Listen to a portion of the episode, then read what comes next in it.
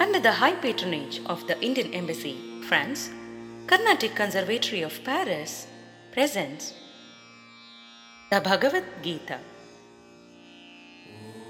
Episode 10 तस्य सञ्जनयन् हर्षं कुरु वृद्धः पितामहः सिंहनादं विनद्योच्चैः शङ्खं दद्मौ प्रतापवान्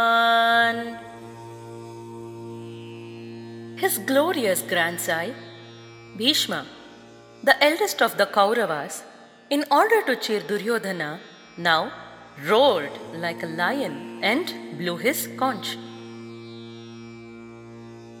ततः शङ्खाश्च भैर्यश्च पणवानकगोमुखाः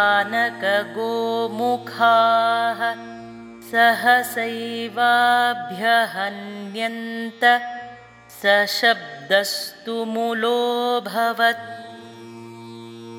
Then, following Bhishma, conches and kettle drums, tabors, drums, and cow horns blared forth quite suddenly from the side of the Kauravas. That sounded like a confused clang. Duryodhana's premonitions of defeat are meant to be banished by the blowing of the conch shell by Bhishma, understands why Duryodhana is diffident.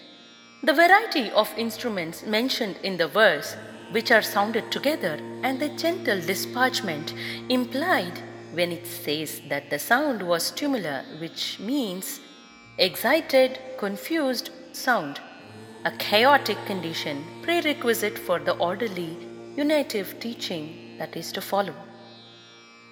Time to reflect. Are we emotionally available to people we love and offer the required support when they need? Leave your comments in the comment section. श्रीगुरुभ्यो नमः हरिः ओ